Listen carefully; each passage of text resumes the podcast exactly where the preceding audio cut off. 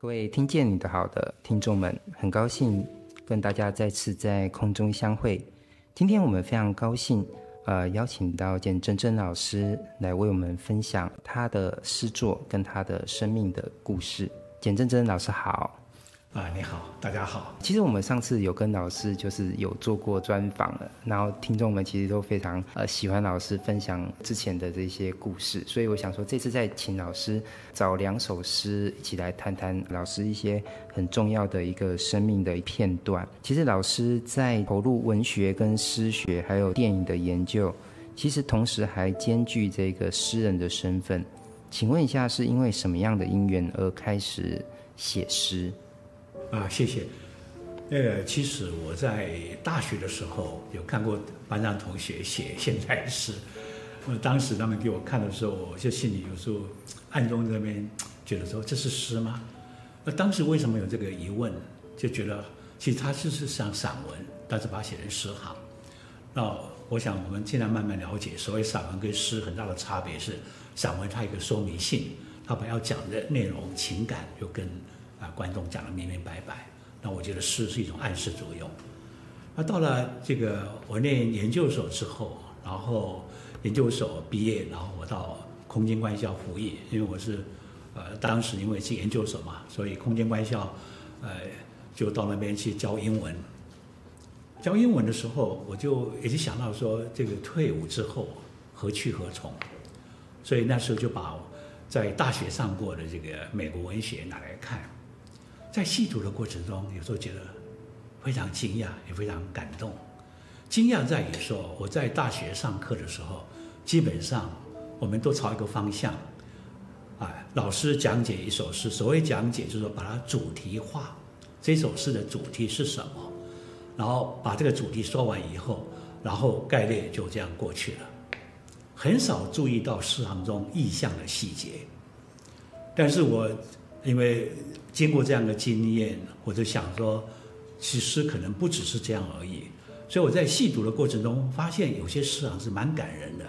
那一方面我要准备说，未来我要到大学教书嘛，所以就把美国文学有些喜欢的诗人重新再好好看一遍。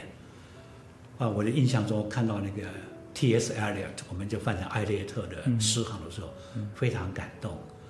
那那一行我就经常记得。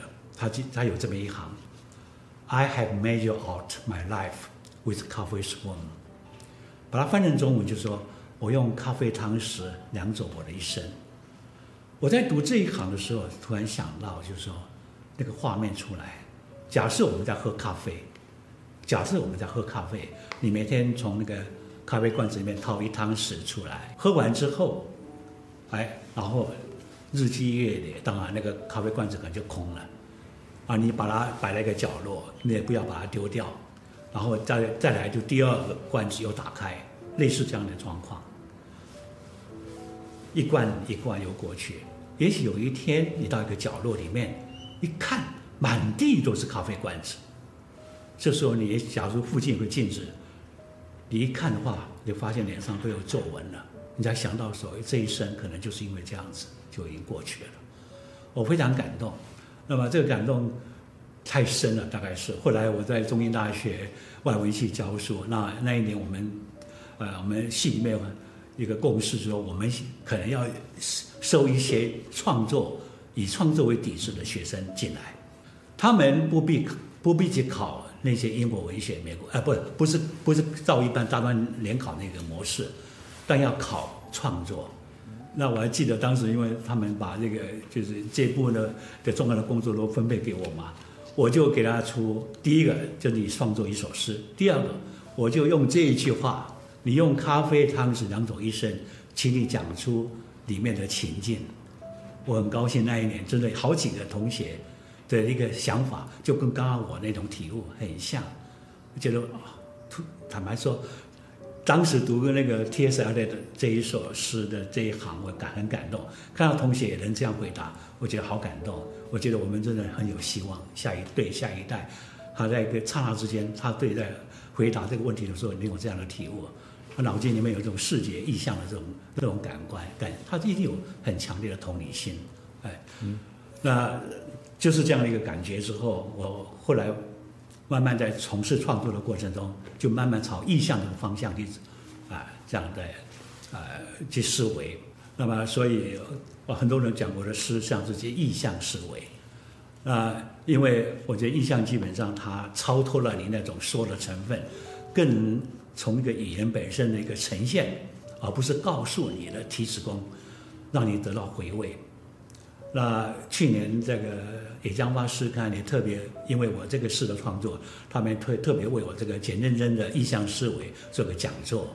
那这个是我一生中这样子啊，可以说是从意象开始思维，到目前呢，慢慢我觉得啊，一种感觉就是说，人生本身它是丰富的，当你把它主题化、说明化的话，它就变狭隘了。哎，这个就是我这样创作的一种过程。嗯，对，谢谢老师为我们的分享哈，而且特别老师刚刚讲了一个秘辛，就是当年如果你来考中心外文系，考到的那一题艾略特的那一首诗，就是老师出的这样子，为我们啊，所以以后就是大家可以准备这个中心外文考试的时候，可以朝这方面哦来思索。现在这个已经填掉了，已经填了，嗯、已经没有再用这个创作来来招生了。嗯，而且我也离开了。对，嗯，但是老师其实刚刚也分享到呃一件事情，就是说，哎，在学院的这个生活，那当然大家都知道，在这个大学的学院当中，其实研究的这个工作其实是占很大的一个比例。请问老师，你是如何进行这个诗的创作，还有学术研究之间的这种生活的一个调配呢？好，谢谢。呃，基本上我觉得啊。我们经常讲说，一个诗创作是创作，一个好的诗人啊，我经常讲说，他不是在写我，不是在写一种个人的情绪，他基本上眼睛看到外面有人间在，所以我经常讲，从写我到写他是一个很大的跨越，所以诗人写诗呢是在阅读人生，所以呢，反过来说，批评家或是读者呢，他也是透过这个诗行，透过这个诗行来阅读人生。因此，它基本上是啊有一种共通性的。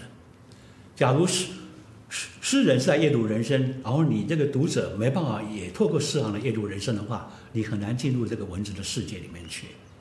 那么这这一点，我想这个基本上啊，创作跟批评它就有一种相关性。第二个呢，我有人也就问过问过我，你身兼一个创一个诗人或是一个批评家，这两个会不会有矛盾？好像这种思维方式不太一样。我觉得。对我来说，我当然是很幸运。我觉得，假如说我是创作者，我写得好以后，我经常把它摆在抽屉，放个一两天。到第二次我拿出来看的时候，我已经是批评家的身份了。他写什么缺点，我马上就看得出来。所以是批评家帮帮助我写诗，第一点。第二个呢，今天假如说你有个诗人这样一种意象思维的话，当你在写批评的文章的时候，很多抽象的概念呢，很多时候会闯出个意象出来。比如刚刚有有有脸书的朋友要我签名，我就给他留一句话：沉默不是哑巴式的无言，而是语言气意饱满的状态。那基本上它有点像意象性。所以你假如说一个批评家他有一种意象的思维的话，他会丰富这个内涵，而这个内涵本身呢，把我们原来可能是一种概念化、抽象的一种叙述呢，会扩大成一种人生的一种感悟。它反而是让你觉得写的诗论可能也是有生命感，而不只是诗有生命感而已。所以我想不相违背的，嗯，而且是相辅相成。嗯，对。老师今天也呃，就是想要邀请老师来谈这个两首诶，能够反映老师呃一个生活片段的诗作。那老师特别就为我们选了两首诗，其中第一首呢就是《过年》。那我想机会难得，就想要请老师来为我们朗诵这一首诗《过年》。过年的时候，你在几千里外磨牙，那是岁月叽叽喳喳的声音。到了这个年龄，牙根已稳固，别离的滋味也经得起咀嚼。你尝到什么特别的味道吗？桌上没有鱼肉，可能有一些粉丝和豆干夹菜。你是否仍然以五谷米计算吃素的日子？最渴望的一道菜是餐桌旁边的电话。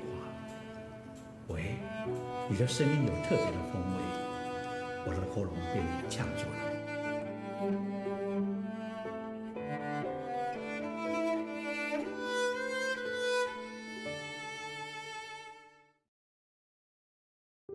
谢谢老师刚刚的分享。请问一下，因为这首诗应该是老师在呃客居这个圣圣地亚哥的生活记忆。而且里面也特别从饮食书写哦，来谈到一些情感的一个关怀，可不可以请老师来为我们分享里面这个诗它背后的故事？呃，这次的访问我提供了两首诗，都是我在国外的这种状况，有时候是异地研究，有时候当访问学者。那一年在一九九几年嘛，我在加州当访问学者。那么我们在从古以来就有这么一句话：每逢佳节别思亲。到了过年的时候，这年节的时候呢，特别想到家人。其实我们对一个空间的一种怀念，其实这远方的空间呢，其实涵盖了一种对过去时间的一种缅怀。因为那个空间其实带有一种你的人物，那个人物是夹杂过去跟你一种亲情的关系、感情的关系所累积造成的。所以我就借由那个这个状况来思维一下。就是说，那一刹那之间，所谓的思乡，我们英文讲的 nostalgia，是什么什么样一个感受？那么今天提供这个，也就是说，透过这一首诗，啊，我们对这种所谓的回忆，或是所谓的怀想啊，一种一这种的本质中的一种思考。那我的写法呢，实际上就是透过这个诗里面，表象不说，然后透过意象来说啊，意象来说呢，说东可能是暗暗含西。啊，东跟西两个是并行的一种存在。比如说第一节里面讲啊，过年的时候你在几千里外磨牙，那是岁月叽叽喳喳的声音。到了这个年龄，牙根已稳固，别离的滋味也经得起咀嚼。一看就跟吃有关。过年我们就大吃大喝嘛，我们习惯就大吃大喝，所以跟吃有关。所以几千里几几千里外磨牙。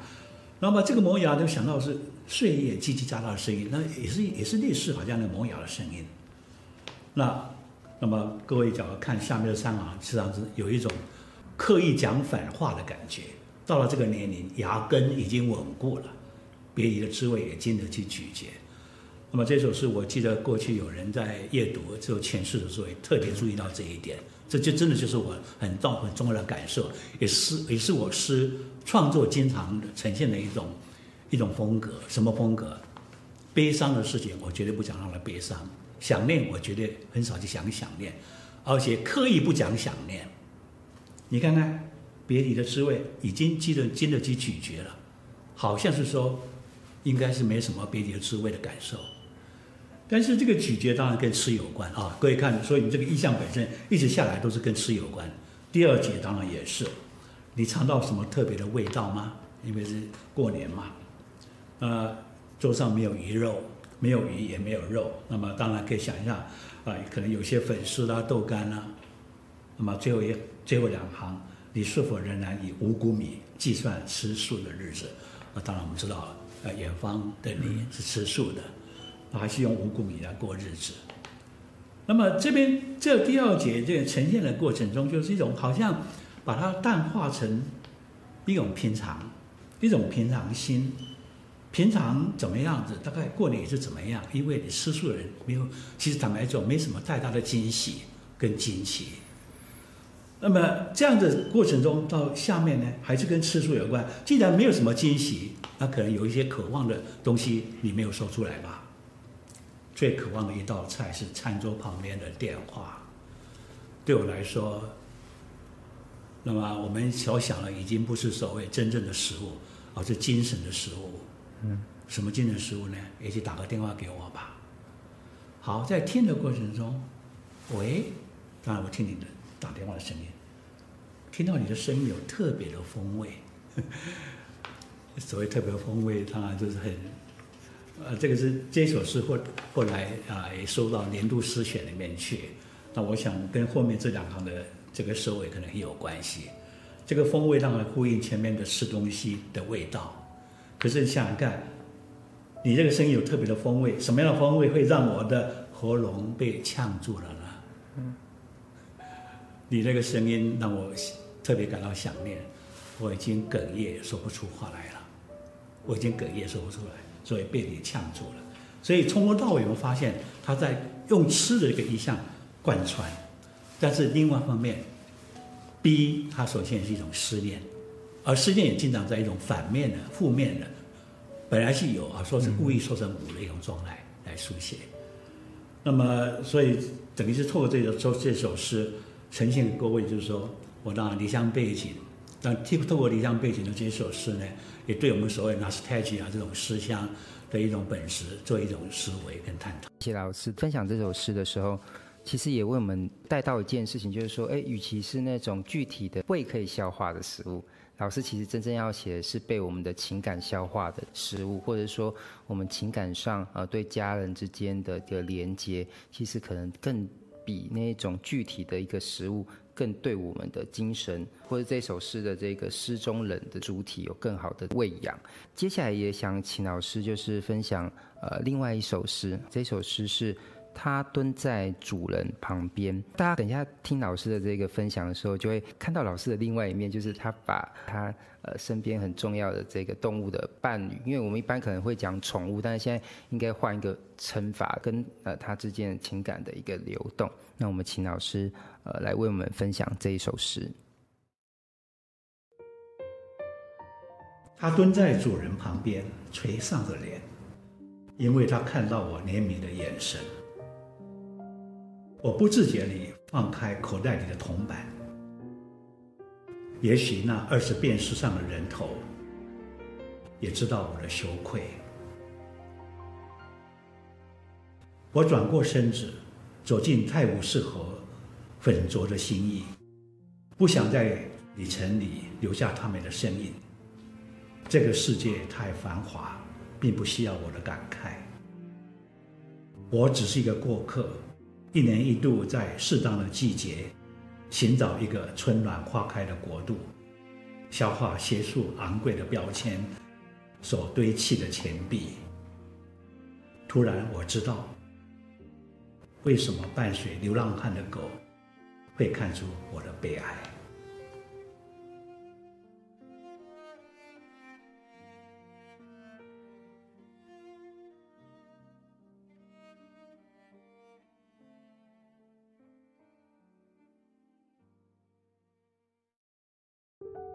谢谢老师的分享，可以请老师来谈一下这一首诗的故事吗？因为其实这个好像是跟您的这个爱犬达达好像有一个关系。哎。啊，谢谢啊！这个二零一四年那个二月二十六号，那个日子是我非常难过的一个日子，因为我的爱犬达达走了。呃，达达当然是给我带来很大的启发。我经常讲哦，我们经常说，哎，你假如有流流浪狗到你家来，好像你的慈悲心，对不对？来施舍给这个流浪狗。但我后来慢慢感觉到，很多流浪狗呢。是来度我们的，我觉得因为达达，我对这个所谓动物、流浪动物有特别的感受，他们是非常细致的，非常非常的细致。那这个话，我想达达就就不讲了。那那一年我就到伦敦去，到伦敦去，我是当一个也算是一个访问学者，但是短暂的，不像呃刚前面那首诗是一年，那个这个这个一两个礼拜吧，就当异地研究，到伦敦去做异地研究。就有一天，就看到这个一个建筑物旁边，那么有一个流浪汉，就流浪汉就是无家可归的人嘛。他旁边有一只流，这个所谓的，你不能说流浪狗了，就旁边陪伴他一只狗。我看那个狗啊，它表情好难过，好像一种蛮沮丧的样子。哦，其实这个真正的故事就是到到此为止，下面是我从那边再进一步的想象的。啊，我要跟这个读者做一个说明。真正看到就这样的景象，至于下面就是我进一步的想象。那么，我这边想要表达这个什么东西？人基本上透过他者才真正了解自己。那我在当下看那只狗那个表情很沮丧，然后那个流浪汉真的可能想看。当然，吃东西可能也不是那么顺畅的时候，我就本能的从口袋里面想掏这个铜板给他。可是好像在在给铜板的过程中啊，这个失踪人要给铜板的过程中呢，那个狗好像感受到我在怜悯它，在怜悯它，所以我就把手再放下去，没有给铜板。那个失踪人啊，我应该说失踪人。那么那一刹之间，突然觉得自己有点羞愧，好像那个失踪人自己觉得说我高高在上，我在怜悯你一样，所以我觉得有点羞愧。然后第二节就讲到说，我来这种地方，啊、坦白说是一个，啊、一个外来者的一个身份。那么看看这个周遭的空间里面，包括泰晤士河啦，啊等等人的一种繁华、人生嘈杂过程中，有太多的人往人来人往。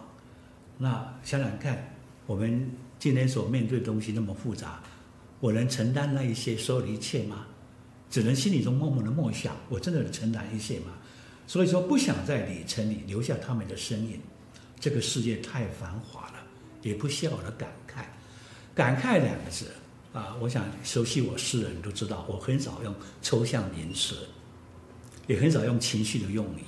但这边的感慨，就是好像把它总结了。哎呀，我坦白说，我一个拿了钱到国外去，然后日子过得也不错。然后看到一个可怜的景象，然后就感慨一番。可是感慨人对自己真正有什么深深的体悟吗？或是发挥一个真正一个人道的精神吗？突然一刹那这种感觉，更进一步发现我只是一个过客，而这个过客是什么身份呢？一年一度在适当的季节寻找一个春暖花开的国度，消化学术昂贵的标签所堆砌的钱币。每年拿国科会，现在叫科技部啦。嗯，啊，我是很幸运，我那那几年每一年都有科技部啊，国科会的计划，那一地研究都有十几万，给我，我当然很高兴，我很幸运，然后也理所当然的就去去了。我现在讲的失踪的这个我啊，不一定跟我是直接关系的，那么但是透过这个我，当然也反映到我某种的一种想法。那么作为一个学者来讲的话，他很幸运拿到。国家十几万去，然后回来只要写一两篇的论文，大概就交差了。可想想看，世间人间有多少人是怎么样过日子的？流浪汉就不用说了，对不对？就靠人家的施舍。然后我们周边，你看我们的小摊贩啊，一天能赚多少钱？生病了根本就没有收入。现在你看这个疫情的话，很多的小摊子都关门了。那我们拿了十几万。带的是一个什么大学教授访问学者的这样一个身份，是让什么？是说来消化这个学术昂贵的标签所堆砌的钱币。这样一想的时候，最后一节突然我知道为什么伴随流浪汉的狗呢？看出我的悲哀。本来是好像我在怜悯人家，其实真正悲哀的是自己。而这个悲哀是透过一个他者，就像我刚刚所讲的。我们透过他来真正了解自己，所以这是一种自信。那我透过失踪人跟他当然保持一个距离，可是当然我心中经常会这样想：我们作为一个学术的界的人，当教授、当学者来讲的话，我们其实真的是有时候用了很多国家的资源。想想看，我们周边有多少多少啊穷苦流浪的那些人啊，所以我觉得写诗基本上可能也需要。很强的一个同理心吧。嗯，对，谢谢老师的这个分享，而且特别是，其实刚刚老师在谈这两首诗的时候，也都可以发现，老师其实是非常聚焦在意象这件事情上，而且透过意象去辩证抽象跟具象之间的呃一个关系。那其实老师在这个近期也出了一本重新出版了这个关于电影诗学的专书。在想请问老师的是，在这个诗学观察的过程当中，你是怎么样从这个意象，然后延伸到影像，来发展您的研究关怀？呃，我从初中就非常爱看电影。呃，讲一些题外话，当时我住的地方。离那个电影院有一段距离，然后晚上为了爱看电影，就经常那个我们我住那个地方是凄风苦雨，下了大雨，然后还是冒着雪，然后呢，每次回来要经过一个有人被杀的地方，所以他们经常讲说，走过走过的地方都有点害怕。我每次回来都是孤单一个人嘛，就爱看电影，他没有人没有人去，就我一个人走，就前前后后看有没有人来陪着我走过去。当然，就后来就是什么啊，硬撑着胆就走过去了，就这样的过日子在看电影。初中的时候，那高中呢，我有一个很好的哥哥，所谓很好的哥哥就是他还爱看电影，然后呢，假如他公司有一点点额外的钱呢。他就跑到基隆中学，那是我念的高中，在墙外等我，等到我翻墙过出去，跟他到基隆戏院去看电影，啊等等。然后大学到研究所的时候，我我对电影非常喜欢。后来到国外，啊我当然大学研究所类似这样的爱看电影的一种背景。我到国外念比较文学的时候，我带很多电影的书出去。其实我那时候很想带。啊，UT Austin 就是我念的那个博士班的那个大学，想用那个电影当辅系，结果我那个 advisor 就跟我讲说，你你这样太辛苦了，因为我们比较文学的的的课已经太多太多了，所以后来我真的是我就放弃了。可是那种对电影的这种这种执着跟喜欢，他一直一直没有放弃。那刚刚你的问题说，我在写诗的时候那个意象怎么转成对电影的爱好？那有一点，我想我们可以感觉到，这是文字跟影像的差别。文字是时间性的，所以假如说我们现在讲一个人的脸孔的话，你一定要照着文字时间性的安排，对不对？先描述眼睛、鼻子、嘴巴、皮肤，慢慢这个脸出来。可是影像空间一瞬间就出来了，这这很大的不同。第一个，第二个呢，这个影像，那各位想。这个影像是什么？是电影的影像，它是动的，它是动的，不是我们单张的那个一个相片。所以呢，我们就比如说我们这样讲到羞红的脸孔，那么假如你看一个影那个相片的话，它这是一个羞红脸孔。但是电影你可以看到什么？羞红的过程，羞红过那种动的过程。所以这个其实有另外很迷人的地方。那么我看电影，坦白说，我就像你刚刚提到，从意象到印象，其实我。蛮关照的，蛮关注的，还是在电影里面有呈现意象的那种成分。其实意象跟印象呢，都有一种特共同的特质，它是 show，就像我刚说的不 tell，它显现一种一种一种呈现一种感觉暗示，然后让让你自己去体会。啊，我想就举个例子来讲，比如说像齐瓦戈医生嘛，齐瓦戈跟娜娜已经分散好多年，就那一次突然见面了。啊，高兴的不得了！两个人走路走走路，就在路边的一个石长的一个石椅坐下来。结果这电影呢，拍的是什么？他站在他们坐在右边，左边什么？风吹起来，把地上的这黄叶就翻滚起来了。啊、哦，看了真非常动人。为什么？空间本身所呈现那个那个树叶，实际上可能你可以感觉到，暗示到他们内心本身心情的波动。过去长年的本身的一个思念跟思绪的一种翻滚，在那一刹那呈呈全部呈现出来。所以电影有一个很大的特色就是什么？它基本上是一种接续并置的状态，可能是时间的接续，因为第一个画面跟第二个画面是时间；可能是空间的接续，像就像我刚刚讲那个石桌椅子上面的男女跟旁边的树叶。因此呢，很特殊是电影本身产生的这个比喻呢，实际上是。大部分是转译造成的隐喻，转译基本上是接是基于一种所谓接续的状态，也就是说由接续跟并置所造成的比喻啊，这是我对这个电影大的体悟。那这个最近我就出来一本电影阅读美学的这个，我刚刚有带有带来哈，电影内容它现在已经已经是一个就是再版的增就是增订的第四版了。很快就就要出来了，啊，这个这本那个增订的第四版电影阅读美学呢，啊，增加了大概有将近二三十个片子的讨论，都是二十一世纪的新的片子。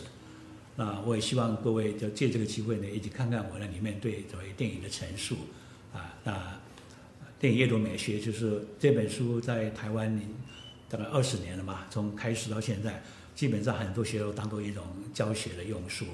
那我是很高兴把这个信息透露给各位，它的增订第四版的大概一月的月底就要出来了。嗯，对，我们期待老师这本书，而且老师说有这个新世纪的这个电影的片单，嗯、或许之后我们可以来聊，跟老师一起来聊聊这些新新的一个片子，这样一定会非常的有趣。而其实刚刚在听老师的呃两首诗作，一个是过年，那里面其实谈到这个时间跟情感的一个问题哈，然后另外一个一首诗是他蹲在主人旁边，老师有谈到这个流浪。就是跟自己的这个宠物，呃之间，你会觉得就是因为它是流浪狗嘛，就是流浪跟度化的这个关系，其实也有点这个佛学的这个东西在哈。其实呃，诗人所谓的写诗这件事情，慢慢也会去处理到这个天人之间的议题，比如说像这个杨牧老师的《疑神》这本书，那您也诠释过这个佛佛学的经典。请问一下，您怎么去以一个诗人的一个角度，你怎么去思索这一种天人跟形上与形下的这个问题？其实刚刚那个他蹲在主人旁边啊，那这个诗中人这个我，其实他看到那个流浪汉的时候，其实可能也想到自身就是个流浪汉，因为是他乡异国，自己也是一种带有一种流浪流浪的那种那种感受。就刚刚我们讲说，从他者看到自我哈。那么今现在你的问题是说怎么样？因为我也写过这个有关《楞严经》的一个诠释嘛。呃，在那个佛陀教育基金会出一本书叫《楞严经》的难句意释，专门把它比较难的句子呢，透过这个诠释跟翻译啊等等。那么你问这个问题就是比较大，但是我觉得有一点可以提。我们在电影里面啊，会看到人世的一种纷扰、凶杀、情杀等等动荡不安过去，但是有时候会看到呢，在动荡之后呢，有一个空镜头。所谓空镜头，就是说他把人世本身的那个焦点呢转移了，专门造个物，像呃，比如说你刚刚讲的二十一世纪那个显露物镜嘛，英文叫 No Country for Old Men，里面那里面都是在凶杀。在凶杀过程中，那有些空镜头突然照那个什么晨光，晨光破晓的晨光，那一刹之间就好像天地悠悠，人世纷扰。其实天地是存在，一直在那边。所以换句话说，你有一种这样的一种体悟的时候，你会发现，这就是一种什么卷入跟所谓抽离的一种调试。人生之中很多就是在刚刚讲的那种。啊，那种纠葛、仇杀、爱情等等，当然退一步想，其实这些东西可能都不存在。所以，我们经常讲说，这个佛本身还很，佛教本身最很重要的境界是空，空的概念。这个空的概念，有人就把它想的说什么都都是什么都空了嘛，其实不是。我们真正体会到这个佛教的空是什么？真空非空是妙有，妙有非有是真空。这两个这。这个是在一种抽离跟减入中间，它一种非常精彩的一种适当的一种一种调试。然后我们也看到人生这个无常啊，比如说我们想，呃，我当年我写了《卧虎藏龙》，写了很长一篇，在这本这个台湾页啊，不是那个电影阅读美学，我也把它收进来了，两万多字。那当年李安回台湾的时候，因为我写这篇，还跟我做了一个一个晚上的对话啊。这对话里面，那我现在提到这个《卧虎藏龙》。你想想看，当时这个李慕白啊，这个男主角跟那个女主角几乎都感情说不敢不敢说出来的，那古代的人嘛。等到终于电影到最后三分，最后剩下三分之一的时候呢，他就把感情说出来，握着对方的手。可是握着对方的手，当天晚上李慕白也就死了，那是无常。所以你体会无常，就会感会感受到空。那么体会无常，当然有时候我们有想到说他是悲的那一方面的想法，其实也不一定把它想成悲。坏的，因为是无常，可能变成喜，所以悲喜之间一直在替代。因为人生到最后就是一种一种，也是一种空境。空境本身，我们只能来想，它是一种什么？那是个妙有的状态，而不是非，而不是说完全没有。啊，这是我想呃，透过这个啊，你刚刚提到的问题，对我。呃，这样的用我这以一个佛学眼光来讲的话，这以这样来看待，那么意象、影像，不管它在缤纷，基本上它都可能沉积到做一个所谓历史空镜头的一种一种状态，它可能是一种一种沉思，一种沉思之后的一种尾音，是静默沉静，然后在那刹之间，可能人有某方某方面一种自觉和另外一种跨越跟提升。嗯，对，今天谢谢老师的一个分享，特别是老师最后谈这个话题，其实。蛮深的，其实就是谈，就是说，如果在我们的感官所感知的那一些意象，到最后其实跟佛学之间思考它的空的一个一个问题。但是我觉得老师最有趣的是，又又用这个电影的这个空镜头去诠释你所看到的这个景象，然后再去思考这个存有。所以其实呃，可以感觉到老师的这个诗作其实有很深层的这个呃思考的这个基础，然后去完成自己的一个文本。那老师最后想要问一个问题，就是说，那老师最后就也不是说最后啦，就是说，那近期最新的这一种诗的一个写作的关怀，会主要是朝向哪一边呢？或是有没有这种系列的写作？我的想法是说，人既然是人，他就是凡夫嘛。凡夫就在这个凡夫的世界，他是要扎扎实实实的过日子，所以每个当下、每个瞬间都是要扎扎实实的过日子。我也讲过，没有扎扎实实过日子的人，没有资格讲空的。你只有好扎扎实的过日子，最后才能说看空一切。你没有过日子，你什么叫看看空？所以对我来说，我一写诗，我好好的写一首每一首诗。在写一首诗的时候。那假如托刚刚，比如说那个，那蹲在主人旁边的话，我们看到这个整个周遭的现实空间的这个人生，很多值得你关怀的人。当然，这不是口号。我写诗要写得好，一定到最后是写他的，绝对不是只写我。那个是自然从内心兴起的一种同理心，自然就存在。因此，你有生命的厚度。刚刚有个点友，为什么他说喜欢我的诗？可能就主要这一点吧。但是我知道，我们其实假如说你专门在写他或写人生的话，很多人变成口号去了。假如你看到人生的不平，你有时候把它喊口号，但是你又要透过意象思维。我是用意象来写他，写人生，而不是用说人生的可悲或者可叹，哎，或可怜，哎，主要是这样。所以我想，想并不违背，我会好好的珍惜每个当下。